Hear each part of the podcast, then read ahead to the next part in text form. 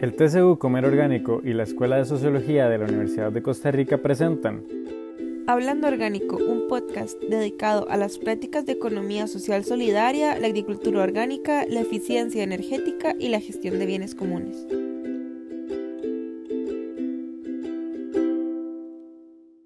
Hola, bienvenidos a este episodio de Hablando Orgánico. Les acompaña Karina Ledesma y Emanuel Castillo. Pueden escucharnos por medio de Spotify y encontrar el link de acceso en el Facebook TCU Comer Orgánico UCR. En el programa de hoy hablaremos sobre el trabajo de dar a conocer las culturas indígenas de Costa Rica y el esfuerzo por desarrollar tratos justos en la comercialización. Contamos con la participación de Pilar. Ella es miembro de Cheitón Morén, una organización de personas artesanas indígenas que busca dar a conocer las culturas, costumbres y comercializar sus productos, Bienvenida a este espacio, ¿cómo está? Muy bien, muchas gracias por permitirnos un espacio para, para ser voz de los pueblos indígenas y voz del proyecto Chetón Morén. Muchas gracias por esta invitación. Muchas gracias a usted. Pilar, cuéntenos más a detalle. ¿Qué es Chetón Morén y qué considera que es el corazón de esta iniciativa? Bueno, Chetón Morén es un museo y mercadito de los pueblos indígenas. Eso es muy importante que que quede resaltado porque es un proyecto de los pueblos indígenas, no es un proyecto que se trabaja con o para o hacia, no, es de los pueblos indígenas. Lo que busca es que haya en San José un espacio para vender su artesanía directamente sin intermediarios y al mismo tiempo un espacio para que el costarricense y el extranjero y aquel que quiera pueda llegar a conocer en un museito las culturas vivas hoy día en Costa Rica de pueblos originarios, los ocho pueblos originarios. Entonces, el proyecto es como un, punto en San José para decir, aquí estamos, y estamos vivos y estamos con una cultura riquísima, diversa y una cultura que está presente en, en el quehacer de Costa Rica. ¿Cuáles son esos productos que usted nos comenta que comercializa Cheitón Morén? Que realizan los pueblos indígenas? En cada pueblo indígena de Costa Rica, en, las, en 17 territorios de los 24, hay un pequeño comité de Chetón Morén que determina cuáles son los productos que se van a exponer en el mercadito en San José. Es decir, que la certificación de cada producto no la hace nadie en San José, sino que la hace directamente el grupo de artesanos que reunidos dan la certificación de tres cosas. Uno, que el producto responde a sus tradiciones indígenas. Dos, que eh, la persona que expone es artesana indígena de, su, este territorio, de esta comunidad. Y tres, que la persona artesana no es una revendedora. Así es que el producto viene directamente de la persona que lo elabora. Estos comités entonces hacen una selección muy minuciosa de acuerdo a sus tradiciones ancestrales. Entonces, con base en esto, cada eh, pueblo indígena tiene una gran diversidad de productos diferentes entre comunidades. Muchas veces nos decimos que el colectivo indígena es un grupo de personas indígenas y que son eh, parejos y todos rasos, todo igual.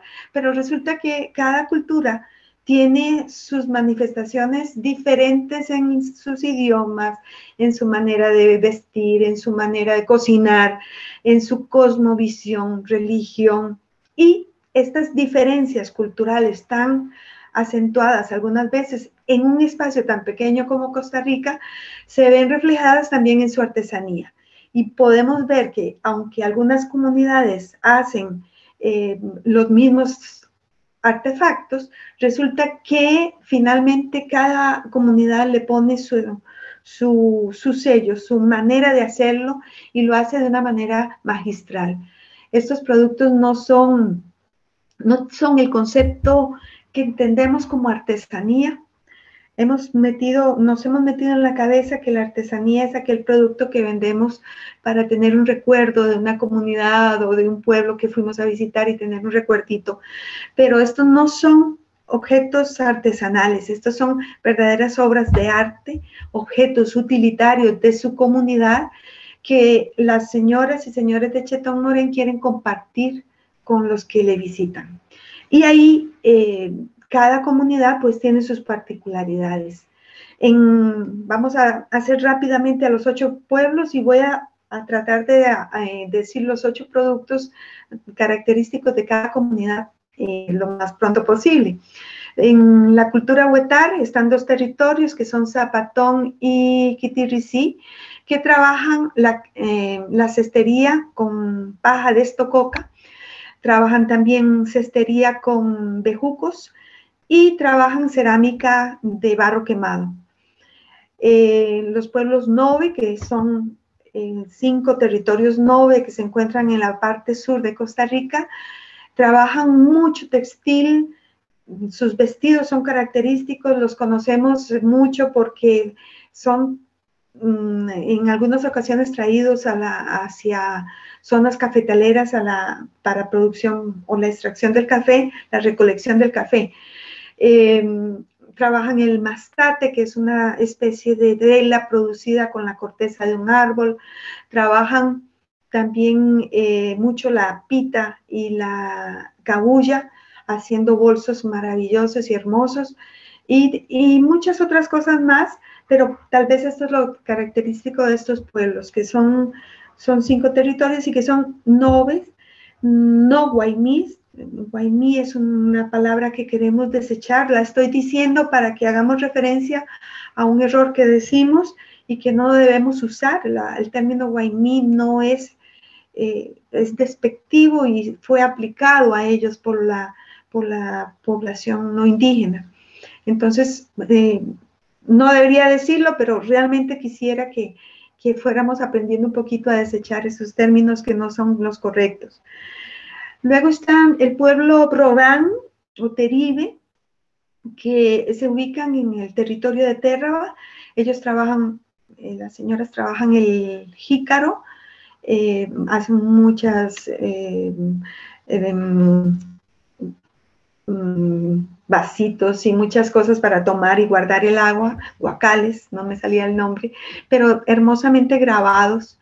Estos, estos grabados se convirtieron en, un arte moderno que han trasladado a, a muchas silografías y son hermosas las silografías que están haciendo ellas. También vestidos de su comunidad, sombreros y muchas otras cosas muy diferentes, todas las artesanías entre todas las comunidades. El pueblo maleco produce jícaros también, pero de otra manera, pintados y con otra, otro arte totalmente diferente, palos de lluvia y otros trabajos que también, eh, pero característicamente estos dos. Los pueblos bribri, que tenemos en el caso de, de, Salitre, trabajan las javitas, la bisutería, las chacras, y en la parte del Atlántico también javitas y muchas eh, bisuterías y muchas chacras.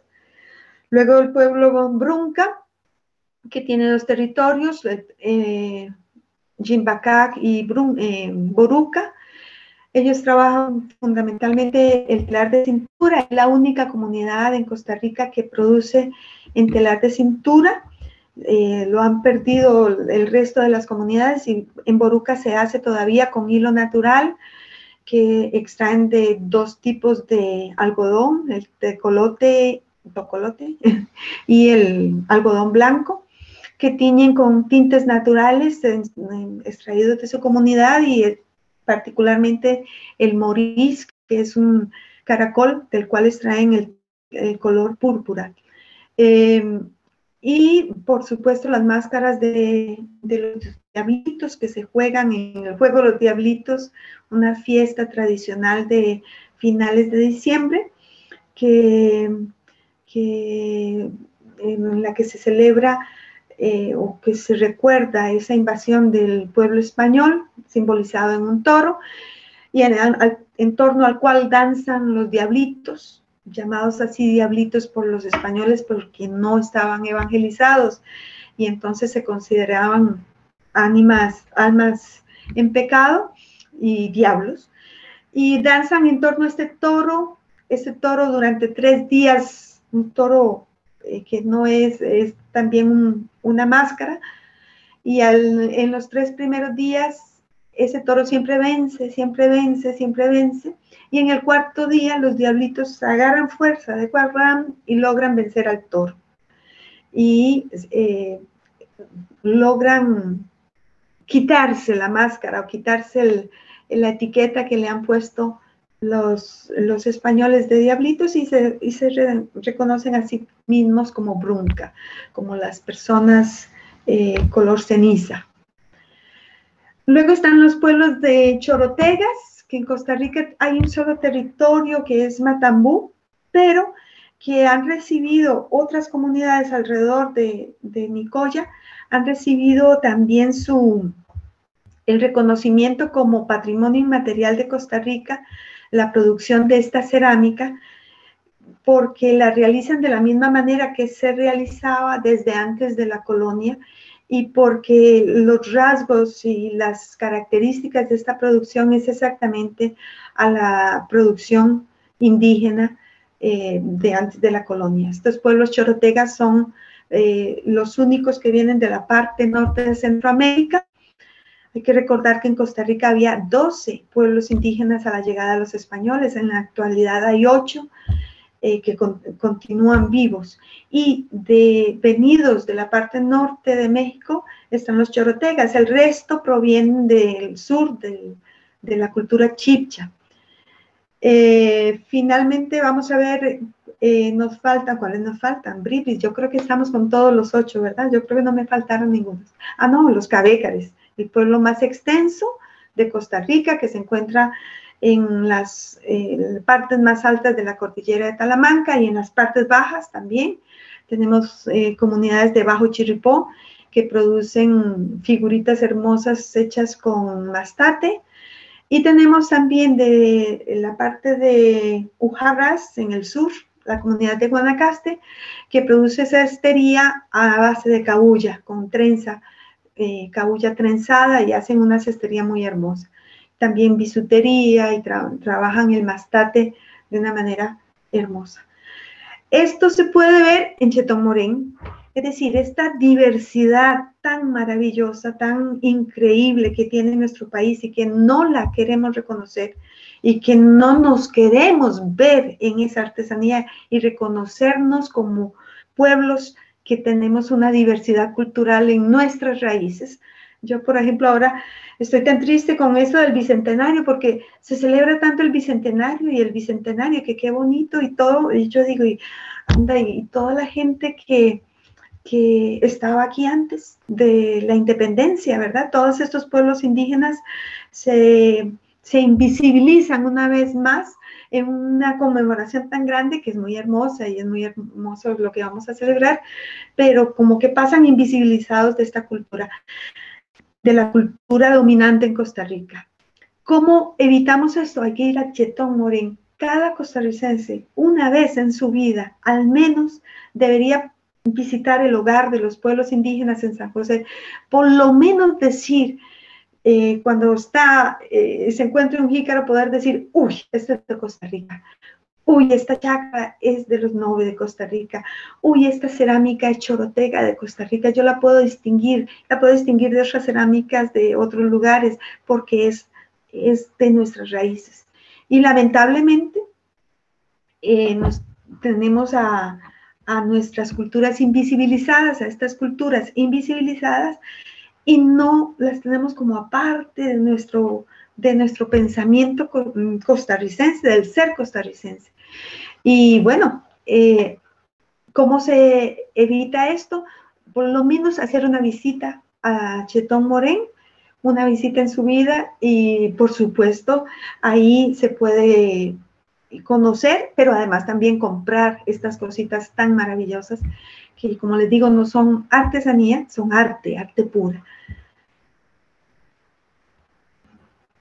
Sí, exactamente, concuerdo completamente con usted, Pilar. Es, es totalmente algo que no nos hemos dado el placer de admirar y realmente es, es un arte, como dice usted, que, que es completamente diferente al que conocemos y por eso es tan lindo, ¿verdad? Em, cuéntenos, doña Pilar, ¿cuáles son aquellas estrategias que ustedes han desarrollado o los planes que quieren desarrollar eh, de acuerdo al contexto actual de la economía eh, por la pandemia, ¿verdad? Que ha provocado este COVID que a todos nos ha movido el piso. Este, sí. les afectó a ustedes en alguna medida las ventas? Por supuesto, claro que sí, como a todo el país, especialmente porque el localito está a 25 metros al sur del Museo Nacional, de la esquina sureste. Es decir, en ese pasaje que va del museo a la corte, a 25 metros al sur, ahí está, se puede visitar y seguimos visitando. Estamos muy vinculados, muy bien vinculados al turismo internacional que visita el museo, que visita el Museo del Jade y que había convertido a Chetón Morén como en un paso más en, en, en el quehacer en San José, algo que hacer interesante en San José. Una visita al museo para saber qué fue lo que pasó en la historia eh, precolonial, colonial, y una, visita a Chetón Morén para saber qué está pasando con los pueblos indígenas. Es decir, ahí se logra eh, encajar todas las piezas de esta historia hermosa de los pueblos indígenas costarricenses. Eh, el 13 de marzo, por supuesto, tenemos estudiantes del TCU y sentíamos una responsabilidad que no podíamos tener estudiantes, eh, clientes, eh, había mucho canadiense y, y, tuvimos el 3 de marzo del 20 que cerrar, cerramos eh, hasta que se aclararan los nublados del día, muy estilo costarricense, a ver qué iba a pasar, pero sí se nos ocurrió reunirnos y hablar con todas las comunidades y advertirles la necesidad de que, de que este año 2020 no vislumbrábamos que íbamos a salir. Nos sentíamos desde, ya desde marzo que la cosa se estaba complicando. Teníamos muchos enlaces con agencias de viajes que nos dijeron, van cortando grupos, grupos, grupos, grupos, grupos, todos los grupos se iban eh, deshaciendo. Entonces, eh, gracias a Dios, en Chetón Morén no se ha impulsado que las artesanas y las personas que participan en, en Chetón tengan una dependencia absoluta de la venta de artesanía. Mm, Chetón Moren no busca cambiar a un modelo de producción artesanal que signifique, ok, ya todo el mundo va a hacer artesanía y todo el mundo, toda la comunidad va a vivir de eso.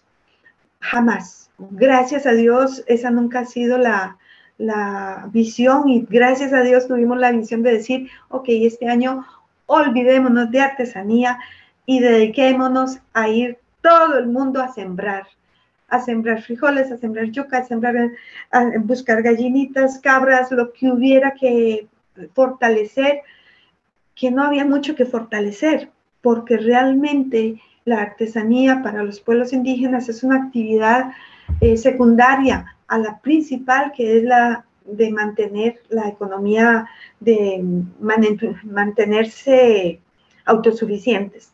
Y en eso son expertos. En estas las comunidades indígenas, eh, mucha gente dice, siempre señala que los pueblos indígenas son los pueblos con los índices de pobreza más altos, y yo lo pongo en duda. Yo lo pongo en duda porque al final, ciertamente, no hay la parte monetaria, pero eh, finalmente quienes están mejor que cualquiera de nosotros en San José en medio de una pandemia han sido ellos que pueden tener sus eh, plátanos, sus frijoles, sus, verduras, todo lo que ocuparan, lo pueden obtener de su propia producción. Entonces, eh, sí hay dentro de la mentalidad occidental de que no hay dinero y que hay son los territorios más pobres, yo lo pongo en duda y digo, bueno, habrá que ver quiénes están, quiénes están peor.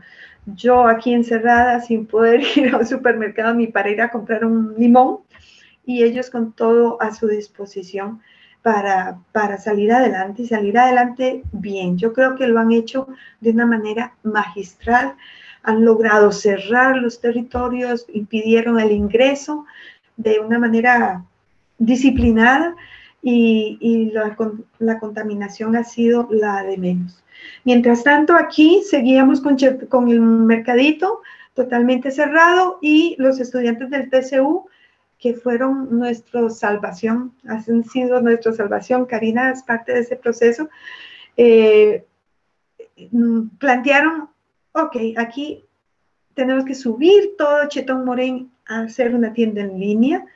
Y entonces ya en junio, julio, eh, se habían subido ya más de 400 productos y se había instalado toda la infraestructura para hacer la tienda en línea y en algo compensamos el golpe con, con esas ventas. Eh, se logró mm, el Día del Padre, el Día de la Madre, Navidades, algo se logró, por lo menos no que aquello no fuera un desastre. Por otro lado, el Banco Popular, no, no me lo están pidiendo, no es publicidad pagada, pero yo tengo que reconocerlo, el Banco Popular nos asistió inmediatamente. El 13 de marzo cerramos y inmediatamente llamamos a, a Fodemipyme, que son quienes nos han ayudado a, la, a conseguir el local, y les dijimos qué es qué vamos a hacer. Y actuaron de una manera tan rápida y tan eficiente le digo que no me pagan para decir esto, pero tan eficiente es esta oficina que en dos toques lograron recapitalizar, yo no sé, reordenar la deuda y poner, nos dieron una prórroga, nos ayudaron con un dinerito para poder eh, sostener el local porque el Banco Popular no quiere que el proyecto muera, yo creo que nadie quiere que muera. había que lograr por lo menos llegar pensábamos que a diciembre, enero, esa era la, proyección en marzo del 20. Y esto se ha alargado, y se ha alargado, y se ha alargado. Entonces, eh, curiosamente, las ventas se han articulado un poquito más, ya está empezando, mayo ya llegó más extranjeros, eh, por lo menos vamos saliendo a tablas y el banco nos dio su respiro otro respiro que sin eso yo no sé ni qué habríamos hecho. Yo, yo le digo ahora San, San Banco Popular, ¿verdad? Porque eh, casi que me persino en ellos porque han sido realmente muy eficientes en su trabajo. En otras cosas seguro no, pero en estas se han portado muy bien, se han portado excelentes. Entonces, eh, seguimos entonces con la tienda virtual. Estamos abriendo a a otras personas, a turistas, poquito lo que va llegando. Eh, eh, y turismo nacional que sigue llegando y, es fiel al proyecto y sigue comprando. Esa sería como la parte de ventas. Pero en este momento estamos instaurando con otro TCU y con otros jóvenes que van a venir el, un programa de Chetón Morén va a las escuelas, que de una vez lo aviso para los que quieran. Em, es una visita guiada con un videíto que se ha hecho ahí humildemente para que la gente pueda hacer la visita guiada desde las escuelas y colegios y que no tengan que venir, porque yo insisto que toda persona costarricense, especialmente niños y, jóvenes, deberían, todas las personas, pasar por la tienda y el museito de Chetón Morén, para que no haya casos como nos ha pasado muchas veces. Llega gente y nos dice, ¿y esta, esta artesanía dónde viene? Guatemala. No, señora, son artesanos indígenas costarricenses. No, en Costa Rica no hay indígenas, nos dicen. Hubo. Imagínense, una maestra nos dijo eso. Entonces, el, eh, si logramos que cada persona costarricense, cada niño de estos que van para arriba, por lo menos tengan conciencia de que la diversidad cultural en Costa Rica no es una cuestión de que está en la Constitución y nada más, y que, bueno, lo tenemos que repetir como loros, no, que la podamos ver, palpar, sentir y decir, caramba, un país tan pequeño y tenemos ocho culturas, más los afroamericanos, más los chinos, más los... Santo Dios, tenemos una, un país verdaderamente diverso. Y cuando comencemos a vernos como un país diverso, tal vez comencemos a respetarnos y a, tener una, un mejor trato Por cierto, eso significa chetón. Chetón moren significa buen trato en lengua brunca.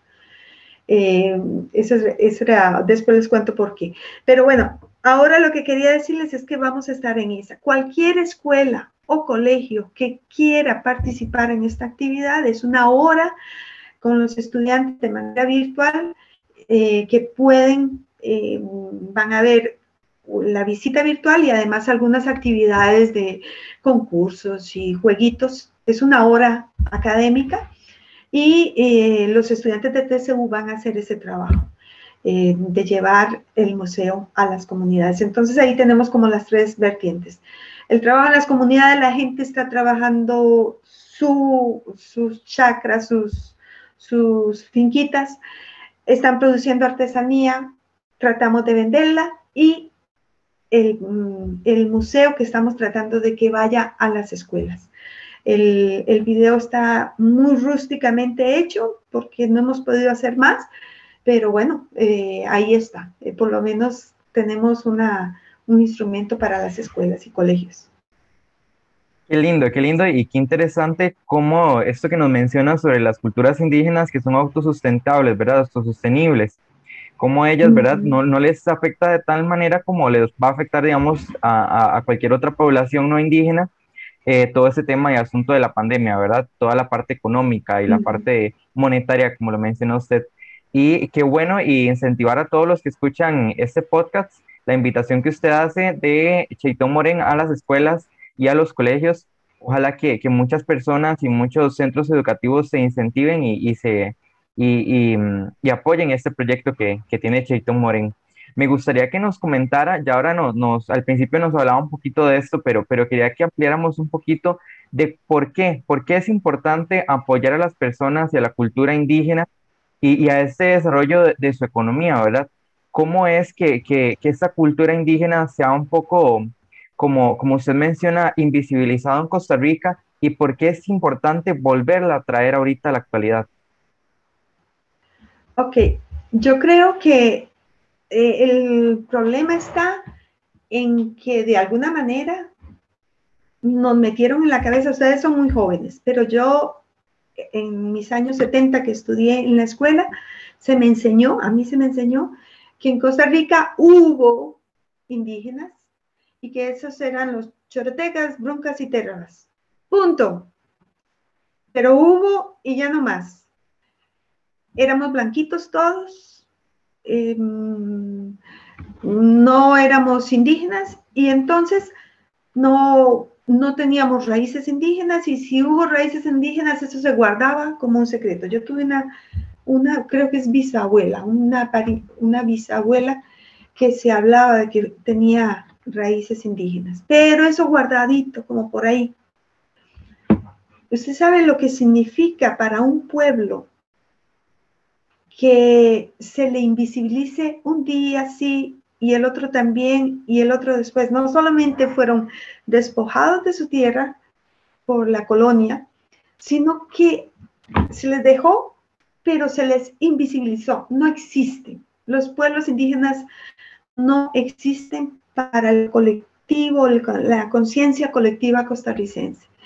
Y, y de ahí, para mí, la urgencia el, buen trato que estaba diciendo yo, que pusieron ellas este, este nombre, el buen trato que ellas desean recibir cuando son tratadas en su propia patria en otro idioma. Imagínate personas que no pueden comunicarse con nadie cuando van a un hospital, cuando van a un trámite en las cortes, cuando van al Ministerio de Educación, cuando imagínate el proceso de, de, negación de su persona y de su cultura y decir eh, que seremos, seremos costarricenses. Con decirte, por ejemplo, el pueblo Novi. Hasta 1990 se hicieron las primeras gestiones, 1990. Óiganme, desde 1821 de, de esta famosa independencia, que, mm, que le llamamos el año del bicentenario y que ahora estamos celebrando tanto, a los pueblos nobles les reconoció el que el ser costarricenses, ser costarricenses, dársele la cédula era ser costarricense hasta 1990. Y hasta hace unos dos, tres años a otros pueblos interfronterizos se les permitió eh, acceder a los servicios y acceder a la nacionalidad costarricense. Por una frontera que se creó artificialmente y se dijo, va por aquí, y se dividió Costa Rica y Panamá, dejando familias de un lado y del otro de la frontera. Entonces, la, la negación al ser indígena ha sido garrafal, ha sido espeluznante. Y, y yo lo digo porque yo he tenido que hacer ese proceso de, de qué me están hablando. Cuando, cuando empezamos este proyecto se empezó con Boruca y uno de los padres eh, que nos prestó un local, el padre Manolo, que fue un santo nos dio un espacio enorme en la parroquia La Dolorosa para empezar. Y nos decía él, está bien, está bien que empezar con Boruca, que era con la comunidad que conocía yo, pero aceptan a todos los pueblos indígenas. Y yo, ignorante de mí, yo dije, claro, ¿cómo no? ¿Cómo no? No sabía, ni, ni idea tenía yo, la más mínima idea de la, de la diversidad, de la riqueza, de la diferencia, de nada, yo no tenía nada. Yo creo que eh, cuando yo hablo de mí, yo sé que eh, mi hermano recibió esta formación, mis hermanos, mis sobrinos, hasta mi hijo todavía ha recibido, y yo no sé si ustedes jóvenes algo han recibido y algo se ha cambiado, yo espero que sí. El proyecto ya tiene 10 años y yo esperaría que algo se haya cambiado, pero crecimos con una negación total de que los pueblos indígenas, y cuando se niega algo, entonces es muy fácil violentarles y agredirles y abusarles. Y se niega la existencia de los pueblos indígenas, entonces invadimos sus tierras. Y hay territorios indígenas, ah, sí, pero aquí ya no hay indígenas. China, ya no hay indígenas, ya, olvídense, esas tierras no son cabecales. Y en Boruca, y ahí van, y ahí vamos, y cada vez haciendo una presión más fuerte sobre sus tierras, cada vez haciendo una presión más fuerte sobre su cultura, sobre su despojo y del idioma, y cada vez más arrinconando y arrinconando a estos pueblos. Y Chetón Morén es un grito de decir, queremos un buen trato. Eso significa Chetón Morén. Vean qué bonito que Chetón Morén significa un buen trato. Morén es bueno, porque queríamos comercio justo, el que es traducir la palabra, pero no, existe la palabra justicia, vean qué curioso, no existe la palabra justicia en la lengua brunca, porque para la persona brunca, la persona que es morén es buena, se supone, se supone que si es buena, tiene que ser justa, tiene que ser honesta, tiene que ser limpia, tiene que ser morén, tiene que tener todos los atributos de una persona buena. Nosotros hacemos ciertas diferencias. A veces decimos, ay, viera mi patrón, viera qué bueno que es, pero qué mal paga. Él paga muy mal. Esa es una frase que yo he oído siempre. Él es una tan buena gente, pero paga muy mal. Para la persona indígena, el que es bueno, tiene que ser justo. Y por eso, si su producto es bueno, tiene que ser de buen precio, tiene que ser justo además lo que van a retribuir.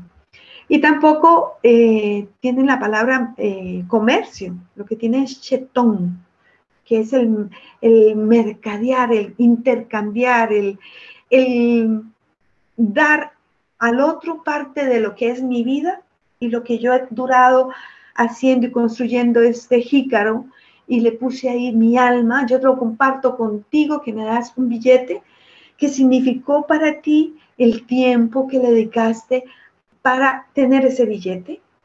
Igual tu vida la intercambias con la mía. Y entonces tenemos un, un intercambio de vidas, no un intercambio de artefactos, ni de artesanía, ni de chunches. Es algo más que un chunche. Son casi, yo lo diría, sacramentos, en el sentido de que son actos sagrados de la vida de las personas y que nos reflejan algo de esa belleza de vida que llevan las personas indígenas y que tienen ellos y que yo voy a llevar a mi casa y la voy a tener en mi casa. Algo más, ¿me entienden por qué no vendemos artesanía? No es un chunche que yo compro para decir, bueno, le llevo uno de estos a mi, a mi amigo que está allá y para que tenerle un chunche ahí. No, señor.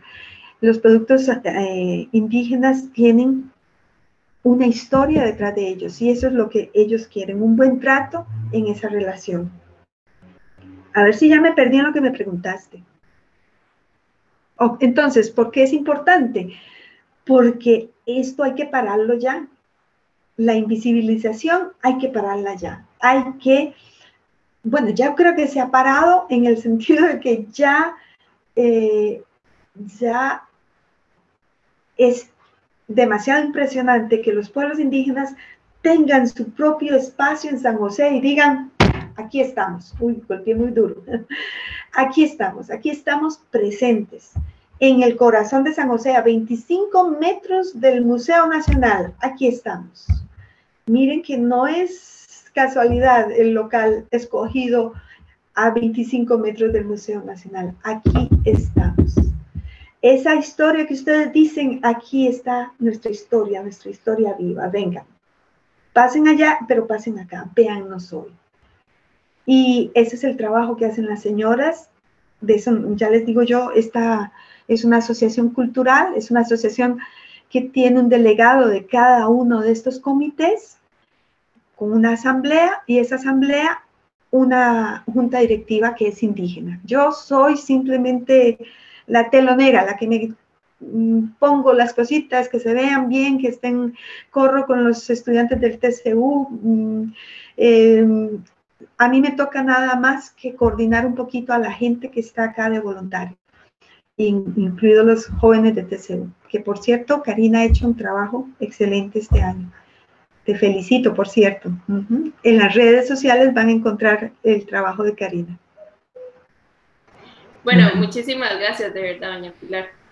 Para cerrar, a raíz de tu experiencia, ¿qué mensaje podrías dar para incentivar a las personas a que, como bien lo dice usted, colaboren y apoyen más a estas poblaciones? Bueno, eh, yo vuelvo a lo mismo.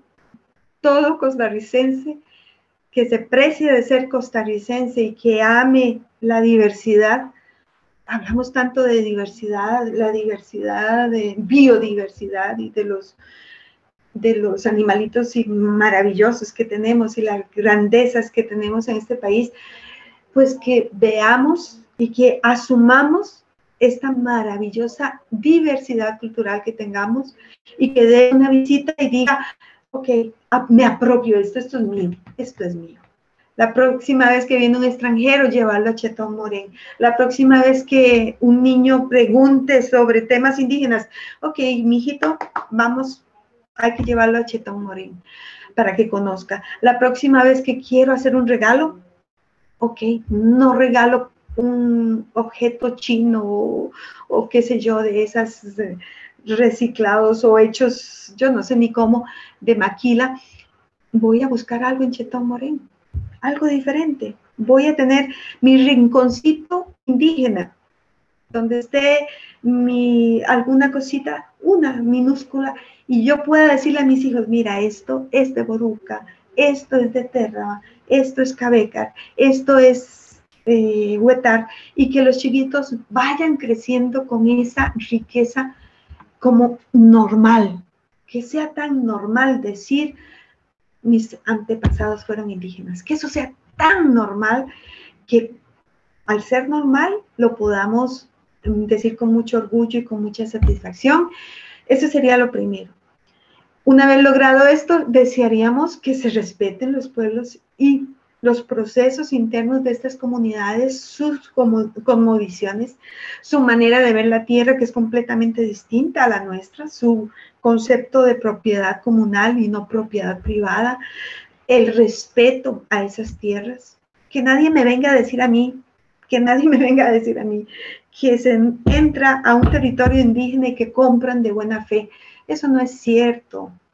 Nadie entra a un territorio indígena sabiendo que no se puede comprar la tierra porque territorios indígenas son y no se pueden vender, no se pueden embargar, no se pueden son propiedad de la comunidad. Y que si respetamos eso, el próximo que vaya y diga, bueno, yo voy a comprar esa tierrita, que se pregunte, ok, ¿eso está en territorio indígena? Ah, no, en territorio indígena no puedo comprar no me engañen tampoco. Y nadie diga, es que me engañaron y de buena fe me tienen que, me tienen que dar espacio en estos territorios. Y finalmente que, vayan y vean y se enamoren de Chetón Moreno. Vayan y vean y se enamoren. la consecuencia lógica de llegar a Chetón es que uno termina enamorado de las bellezas que se producen ahí en Chetón. Una vez que se dignifica esa visión del pueblo indígena, si se compra o no, no es tan, tan sustancial. Claro que sí, claro que sí, si se vende, por supuesto, y podemos hacer más y, y las señoras tienen una entradita mejor, pero es que aquí la cuestión no es una cuestión de mercado, la cuestión es una cuestión de dignidad y de reconocimiento a la grandeza de estas culturas. Ya para finalizar, ¿en cuáles redes sociales está Cheito Morén? ¿Cómo los encuentran y en dónde están ubicados? Ok, vamos a empezar por lo físico. 25 metros al sur del de la esquina sureste del Museo Nacional. Facilito. Uno sube la cuesta de, del Buenavista del Museo Nacional, llega arriba al copete de esa cuesta y dobla a la derecha, yendo hacia la corte 25 metros. Ahí está el localito. En las redes sociales tenemos una página donde está la tienda.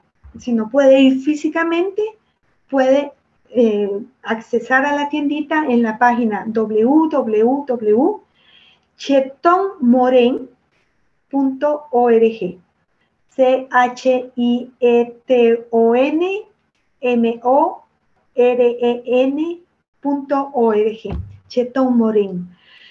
Igual lo pueden encontrar en Facebook como chetón.moren, en Instagram chetón.moren. En, en los tres espacios se puede comprar en la tienda, les tiran a la tienda, yo no sé esa tecnología, ustedes la armaron los, los del no me pregunten entonces cómo es, pero lo hacen, eh, logran hacer las compras, las compras eh, se envían a través del correo de Costa Rica, que ya nos hicieron ahí un camino para, para, para qué sé yo, para hacer los envíos a través de ellos.